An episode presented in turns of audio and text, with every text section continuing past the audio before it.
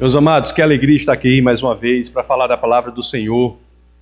E hoje nós temos uma, uma pausa na série sobre o Salmo 119 e vamos iniciar uma nova série, já em comemoração do Natal. A série vai ser sobre Jesus de Nazaré, mais especificamente sobre o seu nascimento, a sua vida, a sua morte, a sua ressurreição e a sua ascensão. Então há coisas importantíssimas para que a gente possa saber, para que devemos saber sobre a história de Jesus de Nazaré, que a razão de ser é por quem, para quem fazemos tudo durante esse tempo aqui na terra, é razão de ser de nossa existência. E hoje nós devemos aprender sobre o nascimento de Jesus. E é interessante começar falando sobre o nascimento de Jesus a partir de uma perspectiva da atualidade, algo que sentimos em nosso coração. É porque, se você olhar até hoje, aqueles que não estão em Cristo sentem um grande vazio assim dentro de si. Os que não estão no Senhor sentem que há algo neste mundo que não é satisfeito, há algo que a gente sente que nada nesse mundo pode preencher. Não é por acaso que existe uma busca muito grande da espiritualidade, né? Mesmo aqueles que professavam ou professam o ateísmo, eles entendem que, o, que a racionalidade é falha em explicar a existência. Até ateus que são ateus clássicos, como o caso de Nietzsche ou Sartre, eles dizem que Deus não existe e, portanto, a vida não tem sentido. A experiência de achar que o ateísmo é real é uma experiência de desespero na vida, uma experiência de estar na vida sem sentido, porque nós identificamos que há algo de que precisamos que nada neste mundo pode oferecer. Nós vivemos isso, nós buscamos e sentimos a necessidade de algo que não há nada do mundo que pode preencher isso. Aliás, o grande C.S. Lewis, escritor fantástico, né? Que ele escreveu certa vez assim. Já fiz essa citação algumas vezes, mas olhe só o que ele disse, abre aspas. Eu descobri em mim mesmo desejos os quais nada nesta terra pode satisfazer. A única explicação lógica é que eu fui feito para outro mundo Realmente, é por isso que uma pergunta central para que possamos entender a nossa existência é a seguinte: como podemos nos conectar com o outro mundo?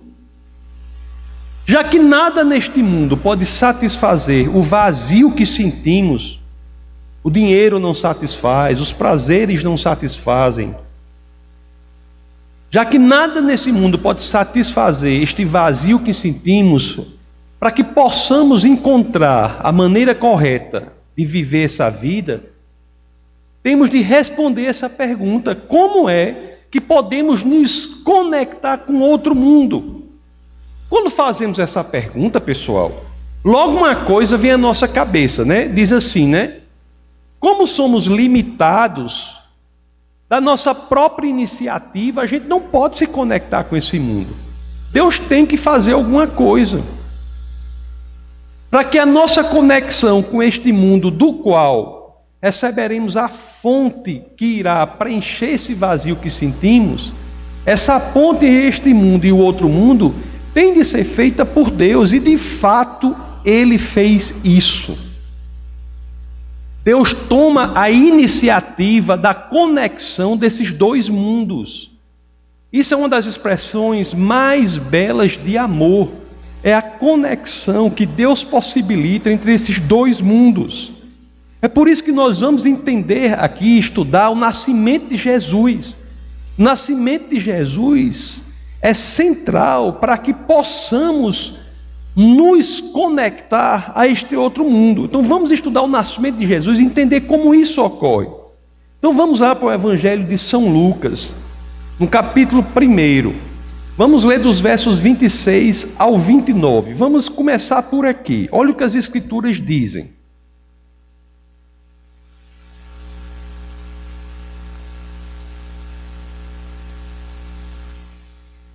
no sexto mês, Deus enviou o anjo Gabriel a Nazaré, cidade da Galileia, a uma virgem prometida em casamento a certo homem chamado José, descendente de Davi.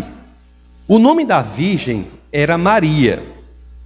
O anjo, aproximando-se dela, disse: Alegre-se, agraciada, o Senhor está com você.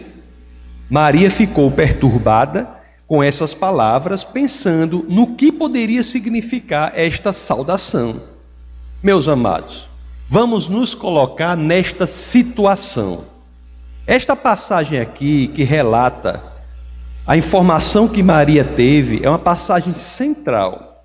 Você imagina a situação de uma jovem judia, uma jovem judia daquela época que era prometida em casamento. Meus queridos, na sociedade judaica, ainda mais daquela época, ser prometida em casamento era uma vinculação muito, mas muito maior do que possamos pensar no noivado hoje, por exemplo. Para você quebrar uma promessa em casamento era um processo semelhante ao divórcio. Então o anjo chega uma pessoa assim, né, prometida em casamento e diz o que ele disse. Aí o anjo se refere a ela, a essa pessoa como agraciada. Agraciada. Isso é muito importante também nós, que nós saibamos pelo seguinte: quando nós lemos essa passagem em grego, o verbo está aqui no particípio passivo, demonstrando o quê? que ela é uma pessoa que recebeu a graça de Deus. Ela, Maria, é destinatária da graça de Deus. As Escrituras dizem isso, não dizem que ela é fonte da graça. Ela é destinatária da graça de Deus, assim como somos todos nós que exercemos o nosso ministério. Todos somos agraciados pelo Senhor quando somos chamados para algo, quando temos de atender o chamado. E outra coisa importante, meus amados, que nós lemos aqui é exatamente no verso 29, quando as escrituras dizem, dizem aqui no verso 29, dizem que ela ficou, Maria ficou perturbada. Só pode, né? Maria está lá, uma jovem adolescente prometida em casamento, né, foi agraciada pelo Senhor e vem, aí vem essa notícia, ela deve dizer: eita, agora pronto, agora vem bomba, né? Agora vem bomba. O que será? Você imagina a situação, essa situação seria incrível até nos dias de hoje. Você imagina naquela época, na sociedade judaica. Vocês sabem que a valorização da mulher só se dá com um cristianismo.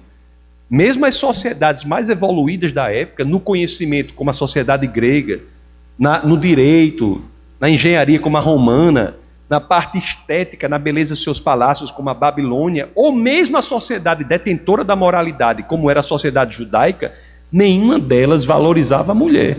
Para vocês terem uma ideia, até hoje, o judaísmo ortodoxo, as mulheres raspam a cabeça e usam peruca porque dizem que seu cabelo só, só pode ser mostrado ao Senhor. Então, só no cristianismo que você tem a valorização da mulher, diga-se de passagem, aquela, aquela passagem da mulher samaritana. Então, é uma sociedade muito atentatória contra a dignidade da mulher. Então, você chega para uma mulher naquela situação e diz isso, Maria, pronto, vem bomba. O que será? Aí o anjo responde. Vamos ler agora Lucas, do 30 ao 33. Mas o anjo lhe disse: Não tenha medo, Maria. Você foi agraciada por Deus. Você ficará grávida e dará à luz um filho, e lhe porá o nome de Jesus. Ele será grande e será chamado Filho do Altíssimo. O Senhor Deus lhe dará o trono de seu pai Davi, e ele reinará para sempre sobre o povo de Jacó. Seu reino jamais terá fim. Peraí, Maria pensou, meu amigo, como é? Que, que esse anjo está dizendo para mim? Eu vou ser mãe do Messias? Aí Maria imediatamente pensou: peraí, eu estou ficando doida, porque não pode ser. O anjo vem, diz para mim que você é mãe do Messias, como é que isso é possível se eu nunca tive relações sexuais? Como eu posso ser mãe do Messias se eu nunca tive relações sexuais? Aí, mais uma vez, o, o, o interessante é o seguinte: é quando temos dúvidas para o Senhor, pergunta ao Senhor, né? E o Senhor providencia a resposta. As dúvidas que nós temos, é, é, elas são para serem perguntadas ao Senhor, viu? E Maria, sabe, disso aqui ela pergunta mesmo, porque lá em Lucas 1, vamos ver o 34 ao 35, perguntou Maria ao anjo: Como acontecerá isso se sou virgem? Tem dúvidas, questionamentos, não está entendendo uma coisa? Ore por entendimento, ore por explicação, ore por revelação. Então Maria pergunta aqui ao anjo: Como acontecerá isso se sou virgem? Aí o 35, o anjo respondeu: O Espírito Santo virá sobre você e o poder do Altíssimo a cobrirá com a sua sombra. Assim, aquele que há de nascer será chamado Santo, Filho de Deus. Ou seja, meus amados, estava aqui a narrativa inicial de uma gravidez única, singular, jamais vista na humanidade e que jamais iria ser vista novamente. Nunca aconteceu, tinha acontecido no passado e nunca viria a acontecer no futuro algo igual a isso. Nós temos aqui a narrativa, a expressão sublime da encarnação de Cristo. Isso é importantíssimo. Agora, antes de continuar, eu quero chamar a atenção uma coisa aqui que está no verso 38. Isso aqui que está no verso 38 resume o ministério de Maria. O ministério de Maria, mãe de Jesus. Aliás, em todas as Escrituras, esse verso 38 do capítulo 1 do Evangelho de São Lucas talvez seja a expressão mais bela de obediência a Deus que alguém pode fazer. Olhe só o que Maria, uma adolescente, sociedade judaica, dizendo que ia ficar grávida, que não era daquele que ao qual ela estava prometida em casamento. Olhe só, isso é situação fácil? É para deixar qualquer jovem apavorada. Mas olhe só a resposta aqui de Maria com a qual devemos aprender muito. Então, Lucas 1,38 diz: Respondeu Maria: Sou serva do Senhor, que aconteça comigo conforme a tua palavra. Então o anjo a deixou. Meu amigo, essa talvez seja, em todas as Escrituras, conforme eu disse, a expressão mais bela de obediência a Deus. Mesmo que a nossa vontade seja outra, identificada à vontade do Senhor, nós devemos dizer que aconteça comigo conforme a vontade do Senhor. E assim se foi. Nunca ninguém havia visto um nascimento assim, né? conforme eu disse, e nem voltaria a ver. Nunca ninguém havia nascido assim, nem voltaria a nascer. Não estou dizendo que não há nascimentos miraculosos na Bíblia. Há nascimentos miraculosos na Bíblia, há nascimentos miraculosos hoje em dia, muitos, não é? Vocês sabem, Abraão e Sara, eles tiveram Isaac, né? Quando, quando eram bem, bem velhinhos, né? Nós temos Zacarias e Isabel que tiveram quem? João Batista, quando também eram bem velhinhos, né? Aqui são exemplos de velhos enxeridos, esses dois velhos, esses velhos aqui, né?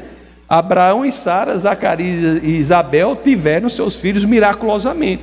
Elcana e Ana, que também tiveram miraculosamente, tiveram o, o seu filho Samuel, o grande profeta, miraculosamente. Todos esses nascimentos foram miraculosos.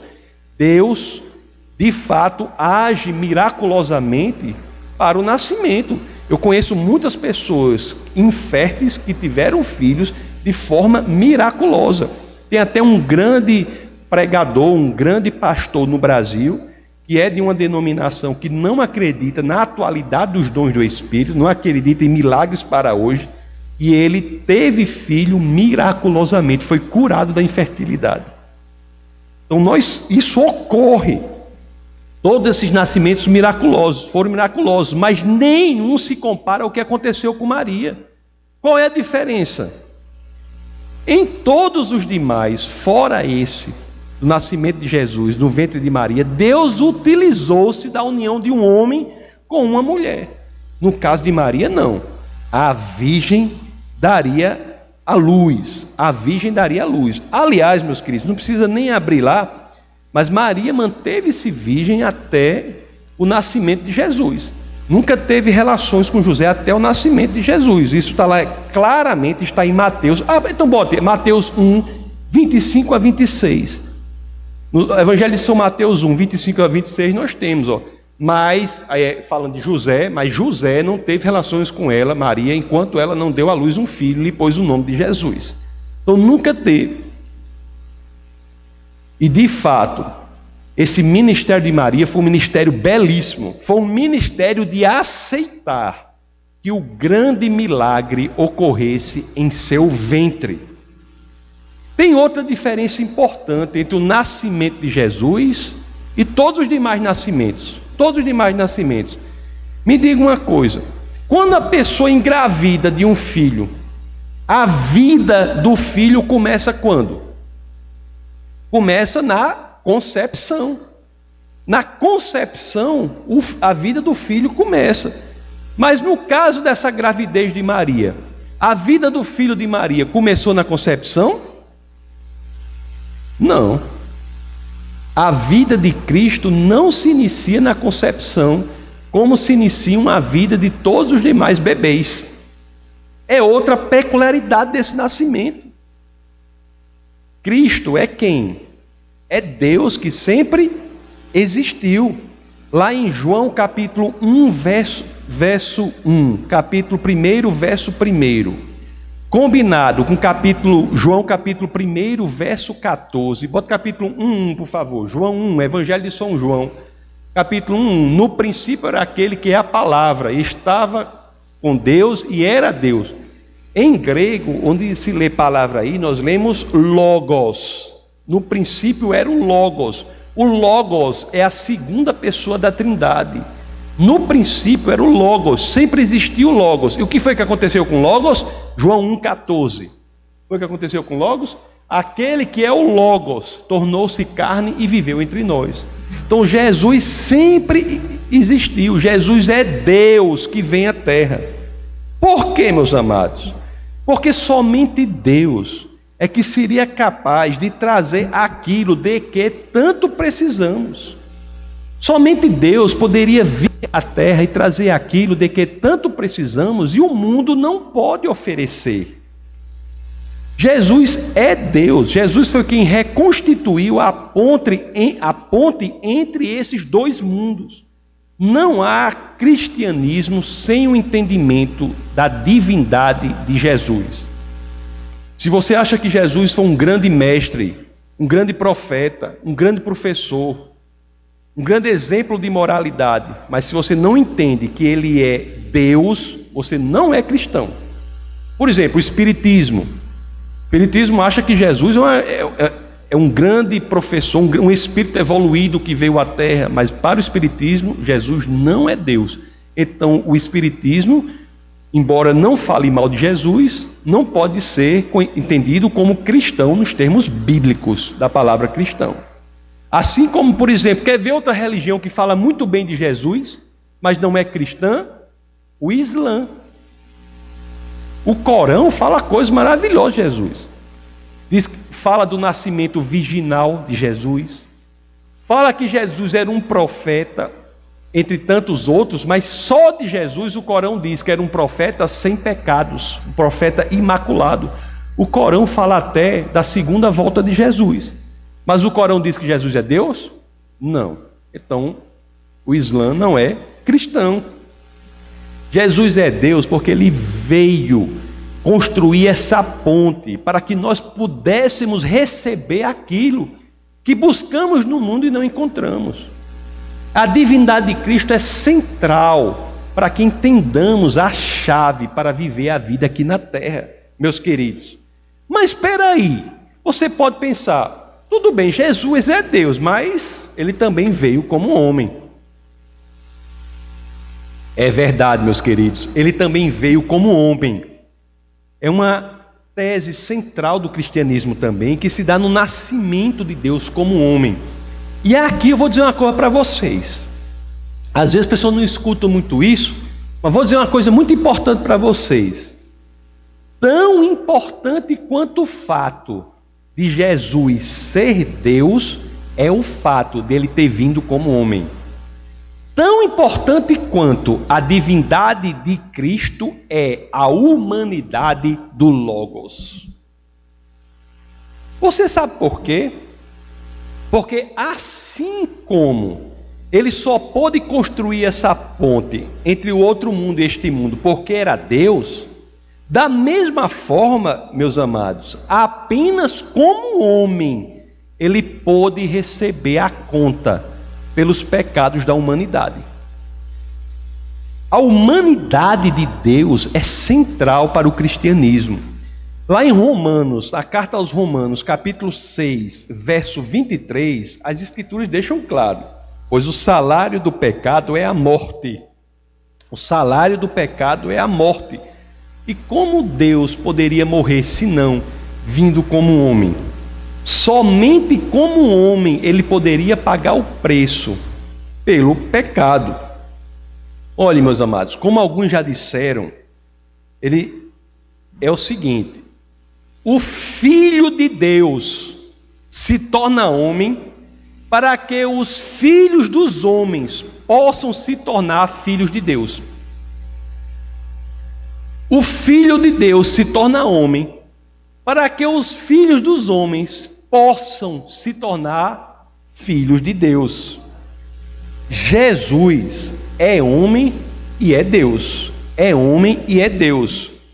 E, e você não se engane, viu?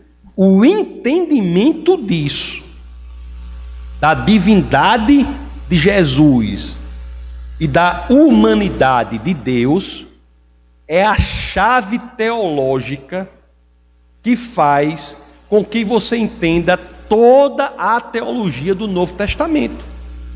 Se você não entender que Jesus é Deus e não entender que Deus veio como homem, você não entende o Novo Testamento. Isso é, é, o, é a fonte é o elemento que joga a luz sobre toda a teologia do Novo Testamento. Muita gente tem dificuldade em entender a teologia do Novo Testamento porque não entendeu, não saiu da perspectiva de que Jesus é Deus e também é homem. C.S. Luz, mais uma vez, disse uma coisa assim, uma ideia interessante. Ele diz assim: ó, me diga uma coisa, você de manhã, no, na, no seu quarto, como é que você sabe que amanheceu? Como é que você sabe? Você precisa olhar diretamente para o sol para saber que amanheceu? Não. Você precisa ver as outras coisas, né? Não é isso? Ou seja, é graças ao sol que podemos ver todas as demais coisas à luz do sol. Da mesma forma, é graças ao entendimento da divindade de Cristo e da humanidade do Logos e podemos ver toda a teologia que tem no Novo Testamento. Já, se Jesus não fosse Deus, como é que nós iríamos entender, por exemplo, o que ele diz lá em João 14,6? Imagina um homem que não é Deus andando na terra e dizendo assim: Eu sou o caminho, a verdade e a vida. Ninguém vem ao Pai a não ser por mim. A pessoa que diz isso, meus queridos, ou é Deus ou é um lunático. Ou é Deus, é um doido varrido. Não pode, não existe uma terceira opção. Todos os que disseram isso foram entrar em uma dessas duas categorias. No caso de Jesus de Nazaré, na categoria de que é Deus. No caso de Henri Cristo, na categoria do lunático. Todos que dizem coisas semelhantes ou são Deus ou é, ou, ou é Deus ou é um lunático. Você entendendo que ele é Deus, que faz sentido. Você entendendo que ele é Deus, é que faz sentido você entender que ele ressuscitou para nunca mais morrer. Você entendendo que Ele é Deus, é que faz sentido eu dizer para você assim: olha, Jesus pode transformar a sua vida. Não é por outra coisa, não é porque ele é uma pessoa, uma pessoa muito legal, não. É porque ele é Deus, é por isso que eu tenho autoridade, estou satisfeito, confortável em dizer: ele, eu não posso, por mim mesmo eu não posso, mas ele, Jesus de Nazaré, o Deus que se fez homem, pode transformar radicalmente a sua vida. Porque ele é Deus. É por Deus. Por que, que nós adoramos a ele? Por quê? Porque ele é Deus. Se não fosse Deus, ele estava adorando o quê aqui? Um, uma pessoa? Porque ele é Deus. É por ele ser Deus que eu posso ter a teologia necessária para dizer para você assim: Jesus pode dar sentido à sua existência. Isso, na realidade, foi a grande transformação na minha conversão. Ele deu sentido, propósito à minha existência. Eu não era uma pessoa assim que bebia ou, ou não sei o que, teve uma grande mudança assim. E, e, e, na realidade, isso me dava até uma, uma depressão gospel. Depressão gospel. Já ouviu falar nisso, depressão gospel? Porque eu vi os testemunhos das outras pessoas, era assim, dizia, rapaz, eu, eu torturava, eu matava, eu não sei o que, eu fazia não sei o que. Aí eu aceitei Jesus, aí a minha vida foi mudando, foi mudando, foi mudando. Eu dizia, rapaz, eu queria ter um testemunho assim. Eu queria ser assim. Eu não fui. Aí dizer, meu amigo, né? Aí, eu, aí depois eu entendi, né? O quão grandioso é dar sentido, propósito à existência. Uma coisa que para mim é tão importante qualquer uma outra. Mas eu não conseguia passar isso para o povo, sabe? Ficava essa, essa depressão gospel, né? E a gente que dizia, eu pratiquei o massacre do alicate de unha, porque o, massacre da serra elétrica. Não, você. É porque o pessoal não entende quando digo isso, mas o massacre da serra elétrica que o pessoal fala, eu não acho pior. Se matar uma pessoa com a serra elétrica, faz vrum, matou. Agora você imagina matar com alicatinha. Ai, ai, até morrer. Esse é muito pior, muito mais sangrento, né? Então, então o cara pode dizer, eu fiz o massacre do alicate de unha. Aí Jesus pode transformar essa pessoa, né? É por ele ser Deus que eu posso dizer, Jesus vai trazer cura à sua alma. É porque ele é Deus. É por ele ser Deus que eu posso dizer, ele pode curar o seu corpo. Ele pode ser o pai que você nunca conheceu para você. Por ele ser Deus. Isso é central para nós entendermos o Evangelho. Se não entendemos isso, a gente fica falando uma loucura.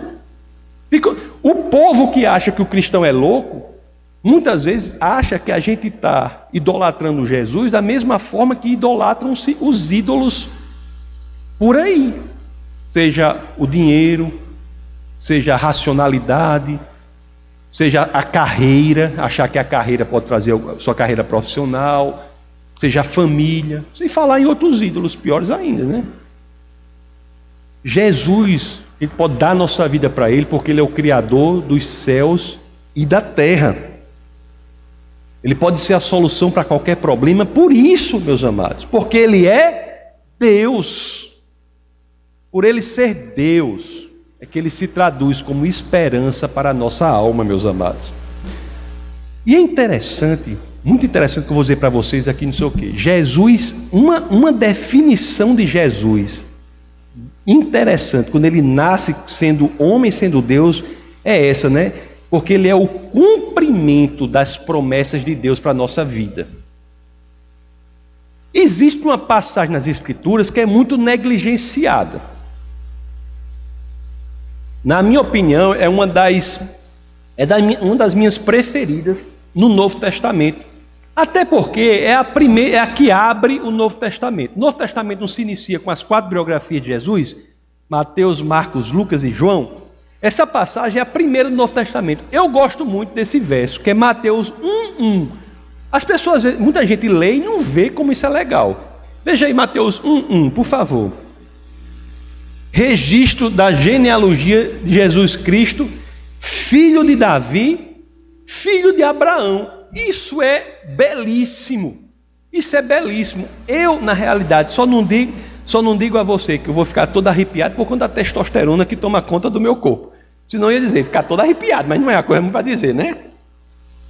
Quando nós lemos essa genealogia aqui, organizada dessa forma, nós somos fortemente ensinados Porque você veja bem, se você for olhar a genealogia de, genealogia de Jesus aqui, no Mateus 1,1 diz assim, ó, filho de Davi, filho de Abraão. Abre em Mateus 1,17, por, por favor. Ele divide aqui, Mateus organiza a genealogia de Jesus em três grupos. Diz assim: ó, assim, ao todo houve 14 gerações. De Abraão a Davi, 14 de Davi até o exílio na Babilônia, e 14 do exílio até Cristo. Você vê aqui que ele tem três grupos aqui: tem Abraão, de Abraão a Davi, Davi ao exílio, o exílio até Cristo. São três grupos. Você já pensaram por que a organização é essa? O que isso tem a ver com Jesus nascer como homem para ser o cumprimento da promessa de Deus na nossa vida? Vocês já pensaram sobre isso? Que é algo muito bonito, né? Porque vamos voltar a Mateus 1:1 para nós entendermos. Nós já vimos que essa genealogia tem três grupos. Tem Abraão, Davi e o exílio. Vamos ver aqui um, um como diz, olha. Jesus, no, no, no Mateus, Evangelho de São Mateus 1,1 diz: é, a genealogia de Jesus, filho de Davi, filho de Abraão. Filho de Abraão? Por quê? Por que filho de Abraão? Vamos ver a promessa que é feita a Abraão. Vamos abrir em Gênesis capítulo 12, verso 2 a 3. Aqui, meus queridos, em Mateus, as escrituras estão dizendo: Jesus é o cumprimento da promessa de Deus em nossa vida. É isso que ela está dizendo. Filho de Abraão, filho de Davi. Vamos ver o que diz aqui. Olha, olha só o que diz as escrituras, Gênesis 12, 2 a 3. Olha a promessa de Deus para Abraão: Farei de você um grande povo e o abençoarei. Tornarei famoso o seu nome e você será uma bênção. Abençoarei os que o abençoarem e amaldiçoarei os que o amaldiçoarem. Por meio de você, todos os povos da terra serão abençoados. Aí Abraão deve ter pensado: como é que pode, por meio de mim, a minha descendência, por meio da minha descendência, do meu filho, todos os povos serão abençoados? Abraão não tinha filho, Abraão estava muito velho, Naquela época não tinham inventado ainda o Viagra, estava maior problema para Abraão. E ele deve ter dito, né? Como é que pode? Aí o nascimento de Isaac foi um milagre. Mas, meus queridos, vamos ser bastante honestos aqui. O cumprimento dessa promessa de Deus, que por meio da descendência de Abraão todos os povos seriam abençoados, se deu por Isaac? É por meio de Isaac que todos os povos foram abençoados? Não. Alguém acha que é? Não. Não foi em Isaac que Deus cumpriu essa promessa. Essa promessa ainda havia de ser cumprida. Deus ainda havia de cumprir essa promessa. Da mesma forma em Davi, Mateus 1:1. Olha o que as escrituras dizem, ó. Registro da genealogia de Jesus Cristo, filho de Davi filho de Abraão. Oxe, diz aqui em Mateus 1,1 que ele é que também filho de Davi. O que foi que Deus disse sobre o filho de Davi, sobre o descendente de Davi? Para saber se foi no descendente de Davi, Salomão, que essa promessa que Deus faria seria cumprida. Vamos ver na segunda carta de Samuel. Vamos ler o capítulo 7, o verso 12 até o comecinho do 14. O filho de Davi foi Salomão, né? O filho imediato. Vamos ver aqui. Quando a sua vida chegar ao fim e você descansar com os seus antepassados, escolherei um dos seus filhos para sucedê-lo, um fruto do seu próprio corpo, e eu estabelecerei o reino dele. Será que é em Salomão que isso, que isso ocorre? Que isso ocorre? Pode ser, né? Mas vamos ver o 13 aqui será ele quem construirá um templo em honra a meu nome. Pode ser também, né? Porque Salomão construiu o templo, né? Inclusive com material colecionado por Davi. Mas vamos continuar. E eu firmarei o trono dele para sempre. Eu serei seu pai, ele será meu filho. Meus amigos, Essa parte aqui exclui Salomão das possibilidades. Eu firmarei o trono dele para sempre. Essa promessa de Deus aqui não pode ter sido cumprida em Salomão. Por quê? Hein? Por quê? Hum? O templo que Salomão construiu não ficou, não foi firmado para sempre. O trono no templo que Salomão construiu não foi firmado para sempre. Não é? Salomão construiu o templo, vocês sabem, esse templo foi destruído por Nabucodonosor II, né, o rei da Babilônia. Depois Herodes reconstrói esse templo, e um fato histórico muito impressionante, que Herodes reconstrói o templo e nunca entra no templo em respeito aos judeus. E depois essa segunda construção do templo é destruída mais uma vez pelos romanos no ano 70 depois de Cristo. Esse templo, cujo trono será firmado para sempre, não é o templo de Salomão. Deus disse: "Eu firmarei o trono dele para sempre". Não é do templo de Salomão que Deus está falando aqui. Mais uma vez, Deus haveria de cumprir ainda essa promessa. Outro ponto, meus amados, muito importante do nascimento de Jesus em Mateus 1:1, que é destacado em Mateus 1:17, né? Que nós lemos, coloquei por favor, professora Bárbara, Mateus 1:17. Assim ao todo houve 14 gerações de Abraão a Davi, 14 Davi até o exílio na Babilônia. Esse período na Babilônia é, um, é uma das épocas realmente mais difíceis do povo de Deus. Não foi fácil. Mas também, é, curioso, é um padrão interessante. Nessa época difícil também foi um dos períodos que Deus fez maravilhosas promessas a seu povo. Também, né? E uma das mais belas e incríveis promessas que Deus fez a seu povo está lá em Ezequiel 36, 36, que é durante esse exílio. Ezequiel 36, 36. Escreve durante o exílio da, da Babilônia.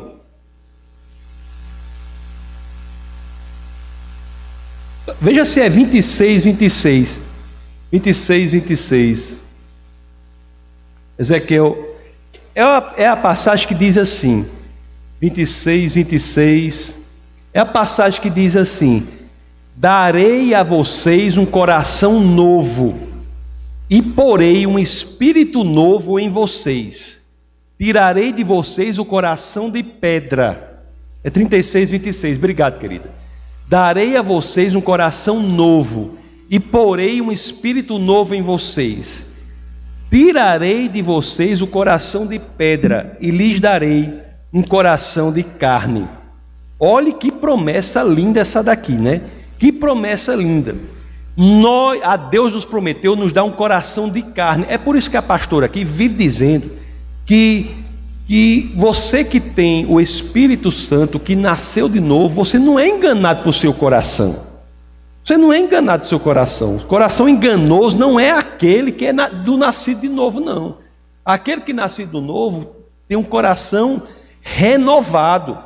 Na nova aliança, nós somos guiados por um coração que Deus colocou em nós.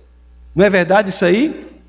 E de fato, meus queridos, são essas três promessas aqui a biografia de Jesus, meus amados, é a história do cumprimento das promessas de Deus para o seu povo. Então, quem é Jesus? Porque nós vimos que a promessa feita em Abraão não foi concretizada em Isaac, e abençoar todos os povos da terra por meio dele, foi concretizada em Jesus. A promessa feita a Davi de construir um trono que nunca seria destruído não foi concretizada em Salomão porque o trono de Salomão foi destruído, né, última vez no ano 70 depois de Cristo. E essa promessa de, de colocar um novo coração é também cumprida em Cristo.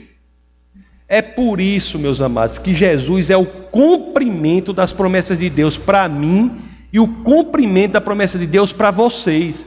É o cumprimento da promessa de Deus para a gente. O nascimento dele é para que sejam as promessas do Senhor cumpridas. É por isso, para cumprir, que Jesus nasce. Lá em Mateus 5,17, as Escrituras dizem: Não pensem que vim abolir a lei ou os profetas. Não vim abolir, mas vim cumprir. Jesus não é um, mais um profeta. Não. Jesus não é mais um profeta, não. Não é um profeta que vem e fala das promessas de Deus. Não. Jesus, ele vem para cumprir as promessas de Deus. Nós temos que ter essa dimensão. Ele veio para cumprir o que havia sido prometido. É interessante que muita gente não entende isso. Nem entende agora, nem entendia lá na época lá, né? Lá no Evangelho de São Mateus, capítulo 16, o verso 13 ao 16, nós vemos às vezes como é difícil entender isso, que ele é a cumprimento, ele é o Messias. Você veja, diz assim, ó: Chegando Jesus à região da Cesareia de Filipe, perguntou aos seus discípulos: Quem os outros dizem que o filho do homem é? Eles responderam: Alguns dizem que é João Batista, outros Elias e ainda outros Jeremias ou um dos profetas. Aí Jesus pergunta, né? E vocês? Quem vocês dizem que eu sou? Aí Pedro responde: Tu és o Cristo, o Filho do Deus vivo. Este é um entendimento central. Nós temos, meus amados, três promessas aqui que foram feitas por Deus: abençoar as nações do mundo, criar um reino que seria eterno e dar um novo coração ao seu povo. Em Cristo, essas três promessas são cumpridas. Nenhuma daquelas outras pessoas da genealogia lá, que está em Mateus, cumpre a lei, né? Cumpre as promessas. Só o último da lista Jesus Cristo foi quem foi capaz de fazer. Cumprir a lei não é apenas obedecer tudo que a lei exige, não. Isso é importante saber também, viu? Fazer a relação aqui, porque é o seguinte, ó, você cumpre a lei, ou, ou por exemplo, na, no artigo lá do Código Penal, lá, 121, tem matar alguém, aí a pena. Você tem duas formas de cumprir isso aí. Ou você não mata ninguém, ou você cumpre também matando e pagando a pena. Entendeu não? Você tem duas formas de cumprir a lei: matar alguém, pena, tanto. Você cumpre de duas maneiras. É melhor cumprir da, da primeira maneira. Não mate ninguém, você cumpre lá. Mas se você matar alguém e cumprir a pena, você cumpriu a lei. Então, cumprir a lei não é apenas obedecer tudo que a lei exige, não, mas é também suportar a condenação da lei. Por isso, aí eu volto ao começo do nosso bate-papo, a importância da humanidade de Deus, a humanidade em Cristo, a humanidade do Logos. Porque antes, meus amados, quando as pessoas pecaram, elas não arcaram com a consequência do pecado, que é a morte. Não arcaram. Por exemplo, Adão, ao pecar, né, desobedeceu, ele foi expulso do paraíso, mas continuou fisicamente vivo. Abraão mentiu sobre a sua esposa, mas continuou se relacionando com Deus. Davi, o melhor rei que Israel já teve, errou, pecou, cometeu adultério, mas continuou no trono de Israel. O grande profeta Isaías, porque se a pessoa tivesse 10% das visões de Isaías, já seria uma coisa, nem pisaria. Judinho, você com as visões de Isaías, Judinho, como é que você ia andar nessa terra, Judinho? Ia andar, ó, ia andar assim, ó, é, era. Ia andar assim. O homem que teve visões que ele teve, confessou, Isaías confessou ter lábios impuros, mas continuou sendo profeta do Senhor. Nenhum deles sofreu a terrível condenação da lei, né, da lei. Lá em Ezequiel 18:4 está claro lá: aquele que pecar morrerá. Então, como essas como as consequências da lei não foram arcadas pelos que pecaram, Deus veio para cumprir a lei. E uma parte significativa, se não a mais importante do cumprimento da lei, não foi apenas viver sem pecar, que Jesus viveu sem pecar, mas também pagar o preço pelo nosso pecado. Olhe, por isso, por ter vindo como homem, é que Jesus foi à cruz. Vamos ler a primeira de Pedro, primeira carta, primeira epístola de São Pedro, capítulo 2. Vamos ver os versos 24 a 25. Ele mesmo levou em seu corpo os nossos pecados sobre o madeiro, 1 de Pedro 2, 24 a 25. Ele mesmo levou em seu corpo nossos pecados sobre o madeiro, a fim de que morrêssemos para os pecados e vivêssemos para a justiça. Por suas feridas vocês foram curados, pois vocês eram como ovelhas desgarradas, mas agora se converteram ao pastor e bispo de suas almas.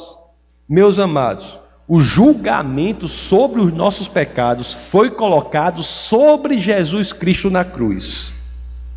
Ao morrer, vir como homem, ele cumpriu a lei, pagando o preço que deveríamos pagar pelo nosso pecado. Aliás, eu sempre digo uma coisa muito importante para nos motivar a não pecarmos. Uma coisa importante para nós que amamos a Cristo que nós tenhamos impregnados em nosso coração, que nos motiva no caminho da santificação, sabe o que é?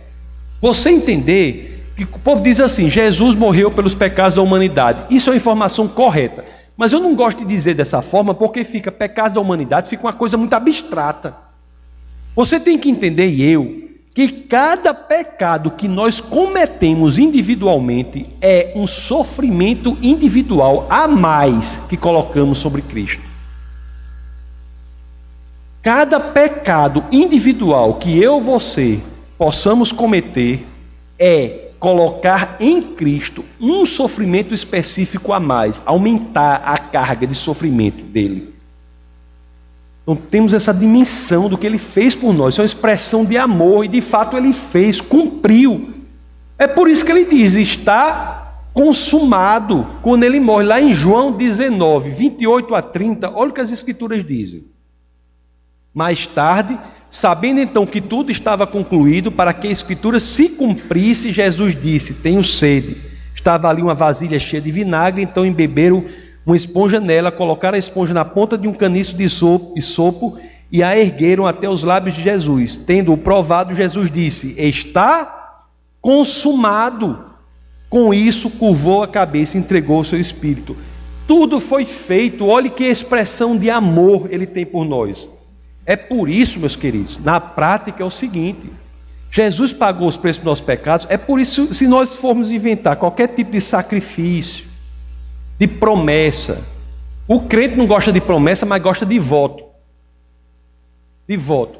Qualquer tipo de promessa, de voto. Então, se Jesus, se Deus fez por mim, eu vou, eu vou pulando uma perna só, não sei para onde, então eu vou usar, vou passar três dias usando um sapato com três pedras dentro. Qualquer tipo de sacrifício que a pessoa inventar para Deus, qualquer coisa que você possa oferecer em troca de salvação ao Senhor, na realidade é uma ofensa a Deus. Porque você dizer a Ele que o sacrifício de Cristo não foi suficiente. Qualquer tipo de voto, de promessa que você faça para Deus, você dizer assim: rapaz, eu não creio que Jesus pagou o preço pelos meus pecados. Jesus pagou o preço pelos pecados. Agora, cristão não é aquele que não peca. Isso não é definição de cristão. A definição de cristão é aquele que se sente muito mal quando peca. Essa é a definição de cristão. É aquele que quando você peca, você se sente mal, você se sente, se sente incomodado. É interessante que quando nós fizemos aqui a série sobre as bem-aventuranças, nós dissemos, né? Bem-aventurados não são os justos. Lá em Mateus 5, 6. Bem-aventurados, olha só as escrituras como são incríveis. Porque elas sabem que podemos eventualmente errar, mas temos que nos sentir mal quando erramos, nos arrepender e consertar o caminho. Diz, ó, bem-aventurados os que têm fome e sede de justiça, pois serão satisfeitos. Bem-aventurados não são os que se acham justos, não. São os que têm sede e fome de justiça. E uma pessoa com sede e com fome faz muita coisa, viu? Pela coisa. Você quer a justiça, isso são os bem-aventurados. Porque Jesus ele nos aceita da forma que nós somos. Isso é muito importante também. É, eu, assim, a pessoa às vezes chega todo desmantelado, não sei o que, Jesus quer você da forma que você é. Agora eu, eu logo aviso, né? Você vai a ele da forma que você é, mas ele não deixará você continuar dessa forma. Ela vai, ele vai mudando você de dentro para fora. Meus amados, é por isso a beleza do que Cristo veio fazer aqui. Ele quer mudança, quer aprimoramento, ele quer o nosso crescimento. E tudo isso, meus queridos, só é possível porque Jesus é quem Ele é. É o cumprimento das promessas de Deus. Jesus é o cumprimento das promessas do Senhor. Olhe o que você diz aqui, ó. olha só que coisa interessante. Jesus nasce, olha só que coisa interessante aqui, ó. Jesus nasce para viver a sua vida de acordo com a lei. Realmente, né? Jesus morre para pagar o preço do nosso pecado e ele ressuscita para que possamos, com o poder do Espírito Santo, crescer mais e mais em uma vida sem pecados. Dito de outra forma, é o seguinte: Jesus veio para demonstrar a lei para nós. Ele morreu para cumprir a lei para nós e ressuscitou para cumprir a lei em nós. Olha que coisa linda, ó. ele vem, Jesus vem, a vida dele, ele demonstra a lei para nós. Se nós analisarmos a vida de Jesus, é a forma que Deus quer que vivamos. Ele demonstra a lei para nós porque é a forma que ele quer que vivamos. Ele morre para cumprir a lei, pagando os preços por nossos pecados. E ele ressuscita para quê? Para que possa cumprir a lei em nós, para que a gente possa ter o acesso ao Espírito de Deus e, consequentemente, cumprir a lei, viver de acordo com a forma que ele quer que vivamos. É, meus queridos, já perto de finalizar, mas hoje, portanto, assim, o nascimento de Jesus, nós temos que entender muito profundamente isso, assim, as coisas centrais do nascimento de Jesus, porque ele é o centro de tudo, né? É em Cristo, é por isso que em Cristo e mais em ninguém é que o vazio dentro de nós é preenchido. Nós temos que entender isso. É em Cristo que nós não somos apenas salvos, mas também somos transformados. Nele é que olhamos para esse mundo fragmentado, esse mundo sem sentido, esse mundo que você não entende como as coisas ocorrem, mas quando olhamos para Cristo, é através da luz dele é que damos sentido ao mundo tão fragmentado. O Senhor fez muita coisa por a gente, né? É nele que olhamos para esse quebra-cabeça aqui na terra. Às vezes não sabem onde estão as peças, as peças estão meio bagunçadas, mas quando olhamos e vemos por Cristo, com a luz que Cristo joga sobre tudo isso aqui, é que nós conseguimos ver a imagem completa do quebra-cabeça, né? Se realizando no paraíso. É Cristo que dá sentido à loucura deste mundo. E ele faz isso não por outra razão, mas porque ele é o Deus que nasce como homem e é o homem que é Deus. Você pode fazer parte disso. Depende unicamente de você. Apenas em Cristo é que nós conseguiremos entender este mundo fragmentado. Esse mundo é sim um mundo caído, não é o mundo que Deus planejou. Tudo que acontece no mundo, Deus permite, mas nem tudo que Ele permite, Ele quer. Muitas coisas no mundo ocorrem, tudo ocorre com a permissão dele, mas muitas coisas que ele permite, ele não quer. Por que, que ele deixa que certas coisas que ele permite sem querer aconteçam? Porque ele nos trata como seres maduros moralmente, que são responsáveis por suas ações, pelas consequências de suas ações. Ele apenas morreu por nós para pagar o preço e vem nos resgatar, né? Aqueles que assim querem, para que possamos aí sim ter uma vida de plenitude, onde esse vazio não mais ocorre. Amém? Então, diante dessa perspectiva da divindade do Cristo, da humanidade de Deus, é que devemos lançar luz sobre toda a teologia do Novo Testamento, para que possamos viver adequadamente durante esta breve passagem aqui na terra. Se você quer fazer parte disso, Basta unicamente que você verdadeiramente entregue o seu coração a Jesus. É uma oração simples. Você quer fazer isso? Quer entregar sua vida a Jesus? A gente ora simples, é simples para você. Não é uma coisa que eu possa oferecer, na realidade. Eu não posso, de mim, como diz a pastora dizer, de mim eu não posso oferecer nada. Mas é Deus, por meio da oração, que vai fazer com que seu espírito seja recriado. Às vezes você entrega a sua vida a Jesus Aí amanhã, às vezes tem transformações radicais, mas às vezes amanhã não muda nada. Depois de amanhã não muda nada. Você acha que não muda nada, mas deixa passar assim, passa uma semana, duas, quando você olha para trás está tudo diferente. Deus muda a verdadeira mudança, né? Não é aquela de fora para dentro que é inócua. A mudança de fora para dentro é coisa que não tem sentido, né? Assim, não, não, não muda. É a mudança do Senhor, é de dentro para fora. Você começa a, a fazer sentido da existência. Os problemas continuam, as dificuldades continuam, as vicissitudes, intempéries, tribulações continuam. O que muda é que você vai ter Deus com você. Você não vai continuar nesses problemas e vai ter paz durante a passagem por esses problemas. Depende unicamente de você. Se é assim, se você não faz parte dessa família, que é a família de Deus, você vai me procurar ou procurar a pastora Camila ao final do culto e nós iremos orar por você. Tá bom? Uma oração rápida, uma oração mas tem que ser proveniente do coração. Você só procure se você realmente tiver de coração querendo mudar. Agora, cuidado, se você fizer isso, a sua vida nunca mais será a mesma. Amém? Então vamos orar.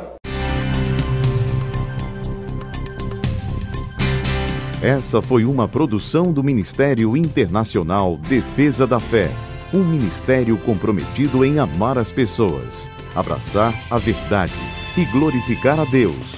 Para saber mais sobre o que fazemos, acesse defesadafé.org.